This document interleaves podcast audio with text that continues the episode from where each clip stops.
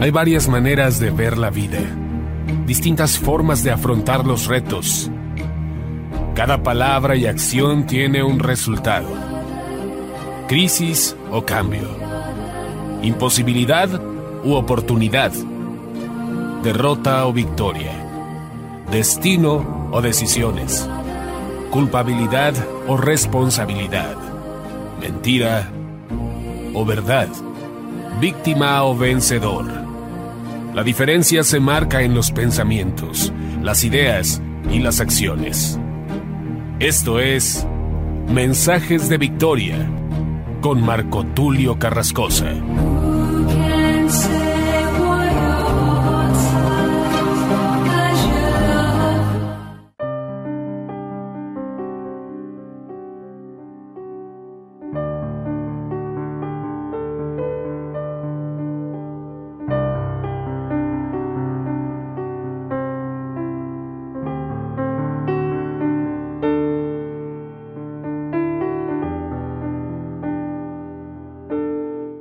Tal, hermanos y amigos? Qué gusto saludarles nuevamente a través de la radio, a través de internet. Hoy estoy muy contento de poder compartirles el episodio número 12 de la serie Dios de Pactos. Quiero hablarles de un tema muy interesante. A este episodio lo he titulado La Torre de Babel. ¿Cuántos hemos visto en películas o tal vez a través de un documental hablar acerca de la Torre de Babel? Hay muchos enigmas, hay muchas historias, hay muchas leyendas que se cuentan alrededor de este lugar. La Torre de Babel tiene un gran significado, sin embargo, tenemos que llegar a lo que enseña la escritura, al meollo del asunto, profundizar solamente a través de la escritura. Si nosotros divagamos un poco a través de diferentes fuentes, pueden ser mitos, leyendas, historias que se cuentan por ahí, podemos perdernos de la verdadera información que nos relata el escritor de Génesis. En este sentido, debemos entonces tener un amplio conocimiento de la palabra y saber interpretarla, saber entenderla. Como todos saben, la tradición hebrea cuenta que el Génesis fue escrito por Moisés, juntamente con todo el Pentateuco, Génesis, Éxodo, Levítico, Deuteronomio y Números. En este sentido, Moisés verdaderamente nos muestra la información acerca del principio, de los pactos de Dios y cómo hay una agenda, hay un propósito de Dios desde el principio, pero también hay una agenda perversa. Yo siempre lo he dicho, hay una agenda de Dios y hay una agenda del maligno. Así como nosotros nos hemos planteado una agenda de trabajo, un propósito hacia donde vamos a llegar, el enemigo que también es astuto ha planificado una agenda similar. No sé si recordarán, en la película de Superman hay un personaje que se llama Bizarro. Bizarro es una copia barata, una copia chafa de Superman. Es el enemigo, es el supervillano ficticio que aparece en los cómics. Precisamente el enemigo ha hecho una copia de todo lo que Dios ha planificado desde antes de la fundación del mundo. El enemigo es imitador, el enemigo compite, aunque esta guerra ya está ganada. Y entonces tenemos que entender toda esta esencia en la enseñanza de Génesis para que no nos perdamos del propósito de la creación, del propósito del hombre. Hace unos días escuchaba a un predicador, no voy a mencionar el nombre, por ética, pero es lamentable decirlo. Muchos ocupan grandes plataformas, lugares en la televisión, en la radio, y mucha gente lo sigue. Sin embargo, predican disparates, predican mentiras.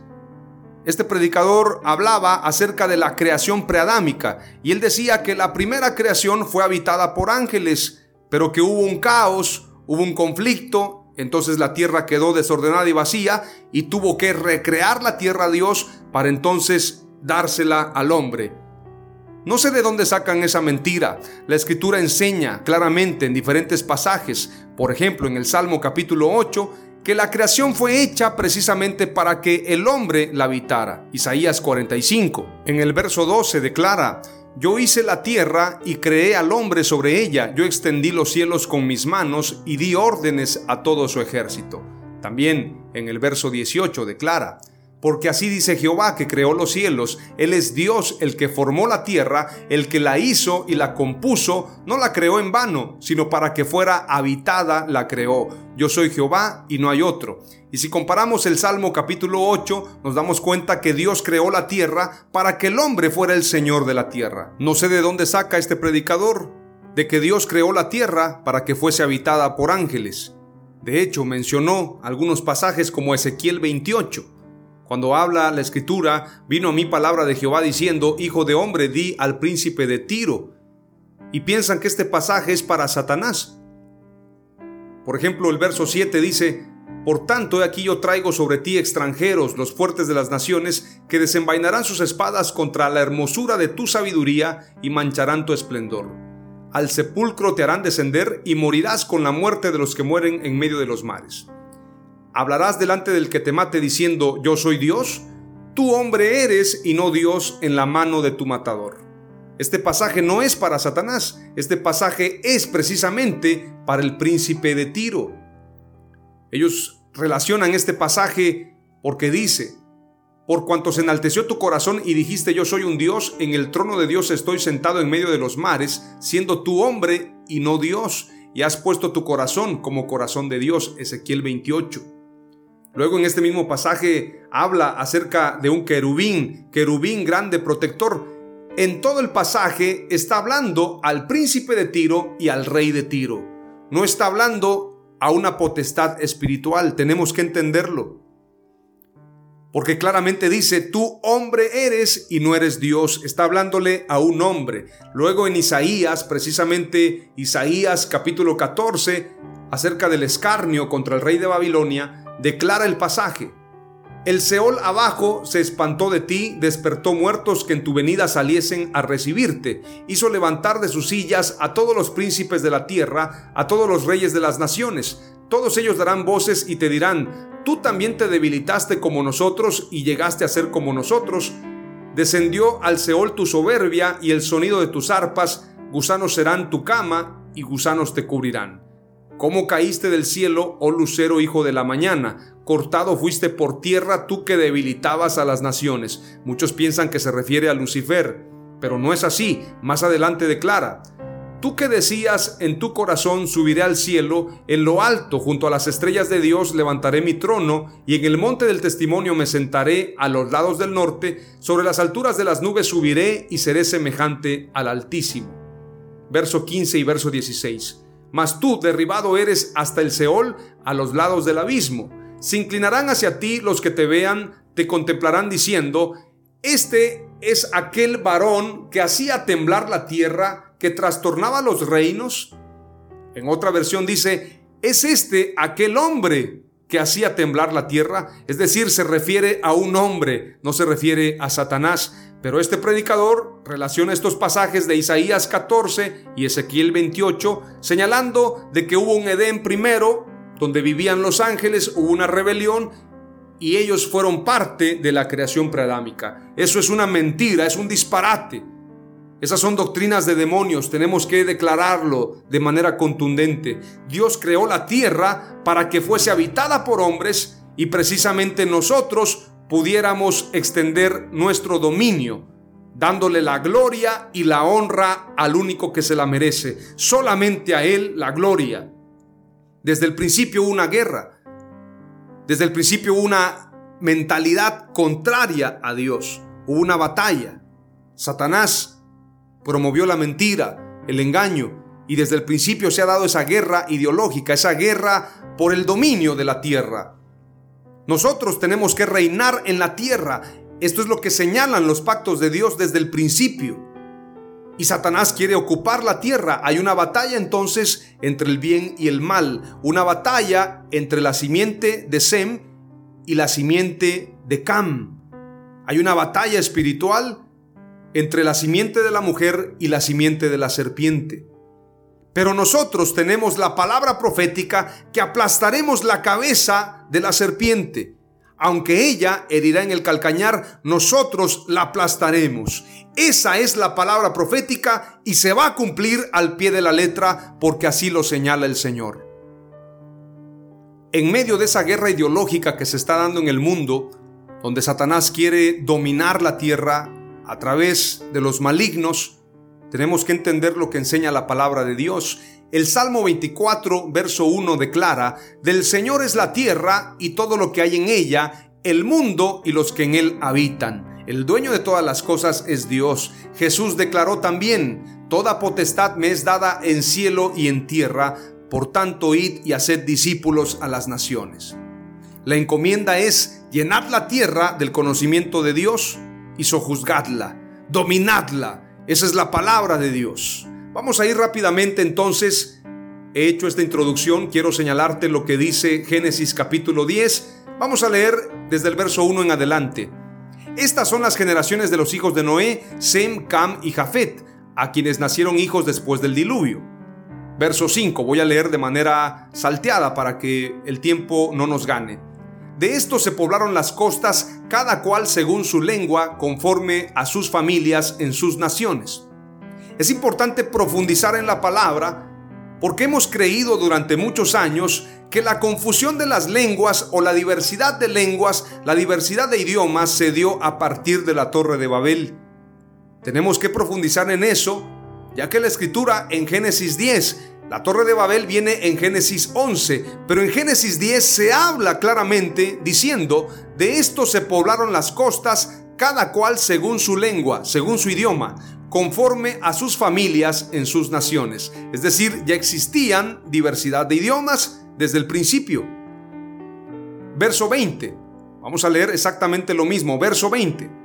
Bueno, desde el verso 8 voy a leer para luego tener un entendimiento de lo que estamos señalando acerca de esta guerra.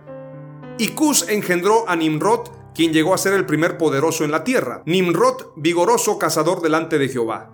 Cazador delante de Jehová quiere decir que era un hombre fuerte, era un gigante en contra de Jehová. No dice que caminó con Jehová, era delante de Jehová y además Nimrod viene precisamente de la simiente de Cam.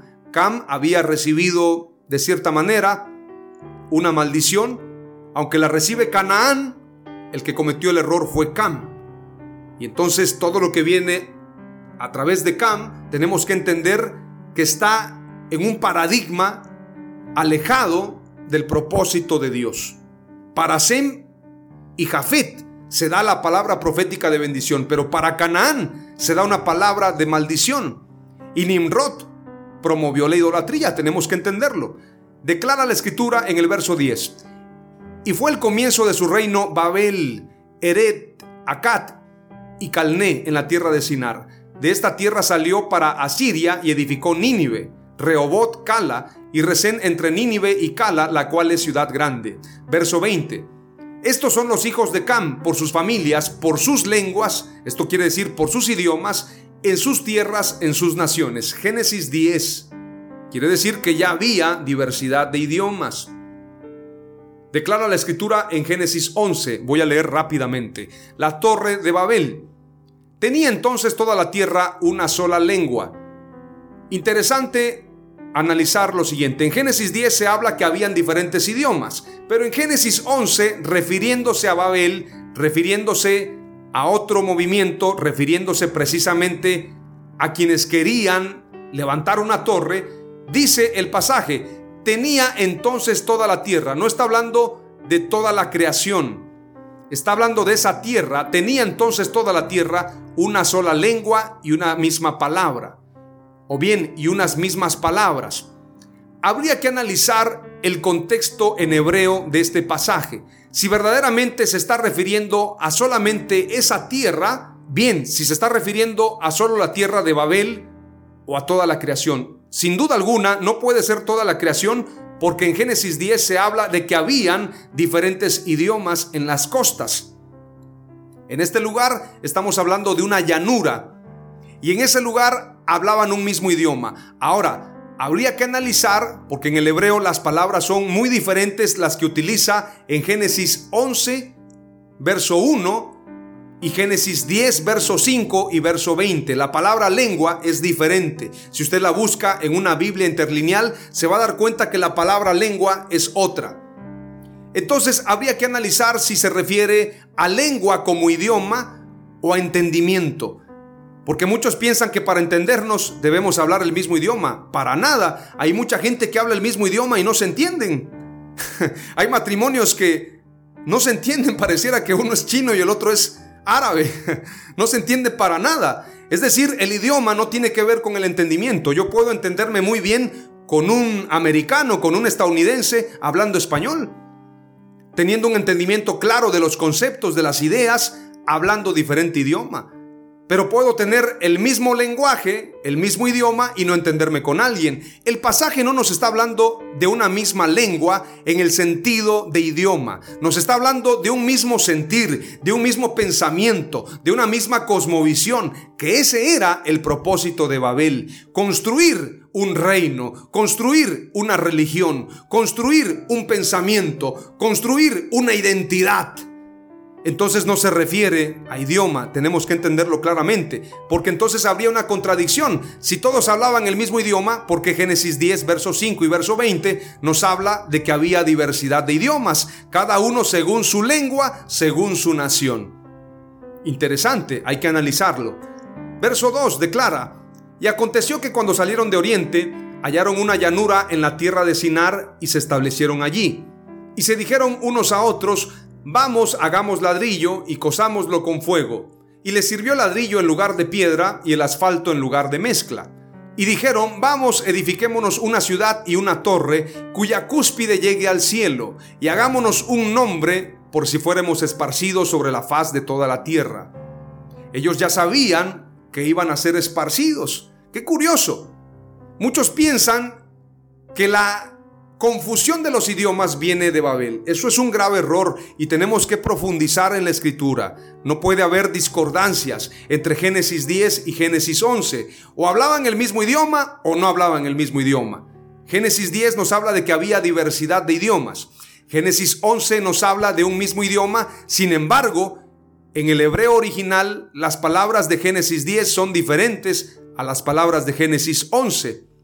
Entonces yo quiero entender que en realidad nos está hablando de un mismo concepto, de un mismo entendimiento, de una misma cosmovisión. Ellos se plantearon hacerse un nombre, una religión, un reino, un dominio. Qué interesante, porque de esto nos habla Génesis capítulo 1 de la creación, nos habla Génesis 6, nos habla Génesis 9, precisamente del propósito de la creación. Colocar al hombre para dominar la tierra. Ellos querían dominarla, pero ellos vienen de Cam. Por esto les digo que hay una guerra entre el linaje, entre la descendencia, entre la simiente de Sem y de Cam, por dominar la tierra, por dominar la creación de Dios. Pero Dios estableció que el linaje de Sem, el linaje del Mesías, el linaje de Abraham, el linaje de David, domine la tierra. El tabernáculo caído de David será reedificado. El reino sempiterno, conforme a las promesas de Dios. Y ese reino no es en los cielos, ese reino es en la tierra. Me voy rápidamente a lo que declara la escritura en el verso 5. Y descendió Jehová para ver la ciudad y la torre que edificaban los hijos de los hombres.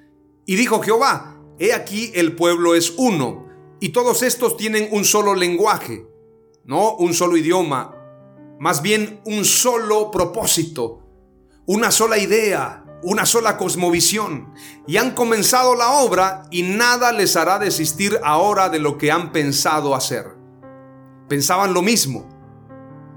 Qué curioso que este pasaje tiene una contraparte en Hechos capítulo 2, porque este mismo lenguaje no se da en otro lugar, pero en Hechos 2 hablan todos una misma lengua, todos un mismo sentir, porque Satanás es imitador.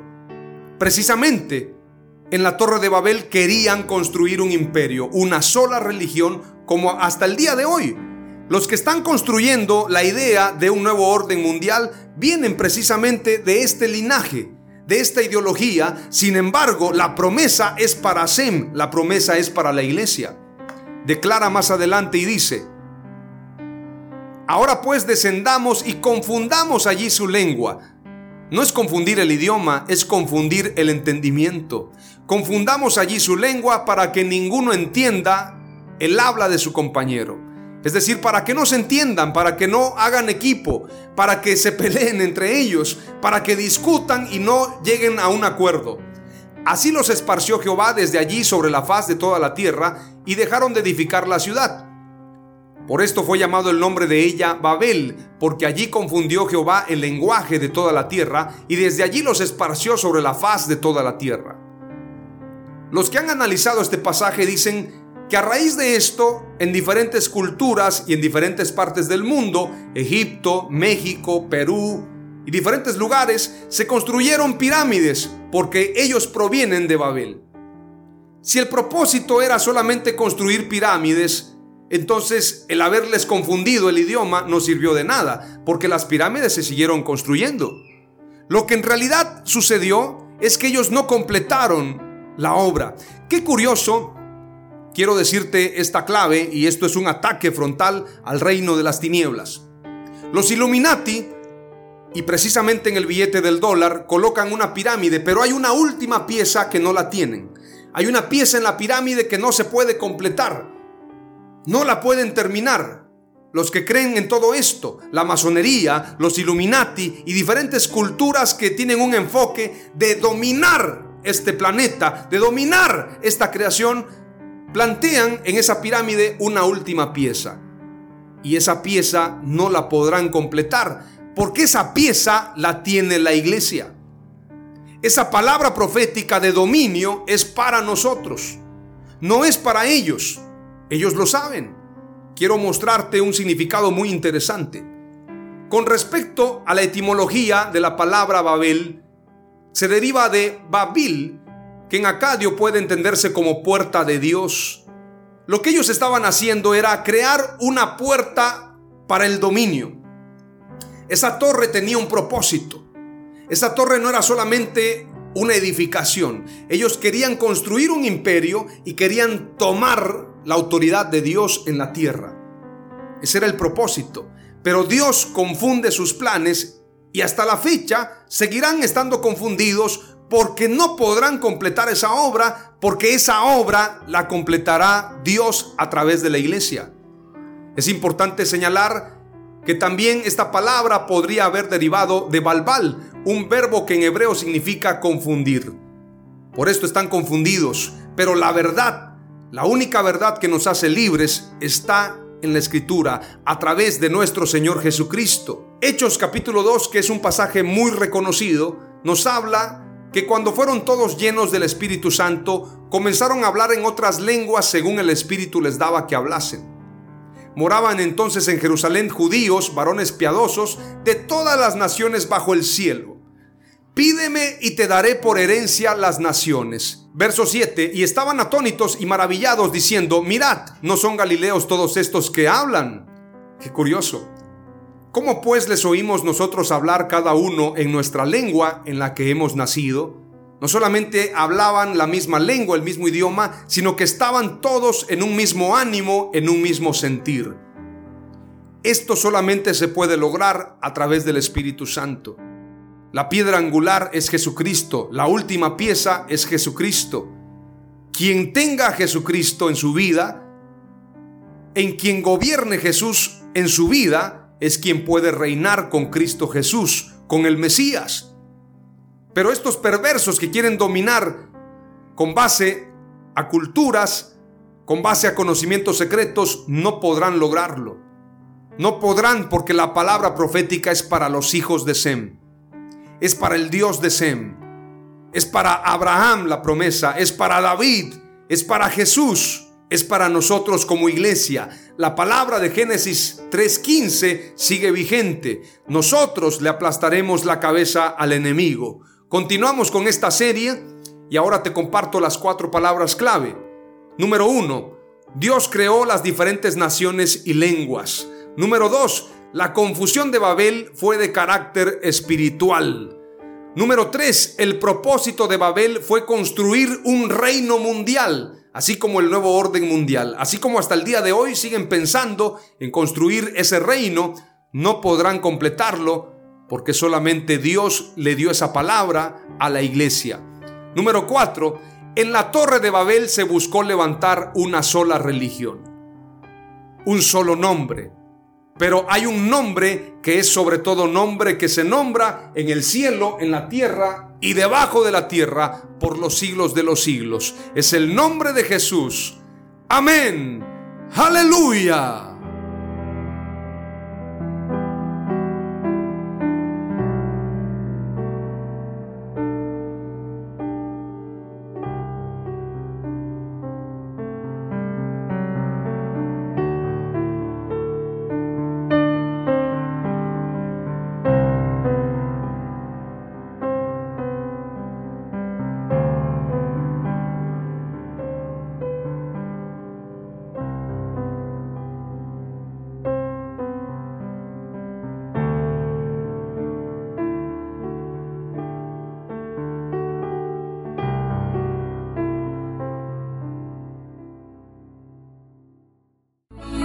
Esto fue Mensajes de Victoria con Marco Tulio Carrascosa. Gracias por escucharnos y seguirnos en nuestras redes sociales. Si deseas invitarnos a tu ciudad, escríbenos por inbox o al WhatsApp 961 66 882 99 961 66 882 99.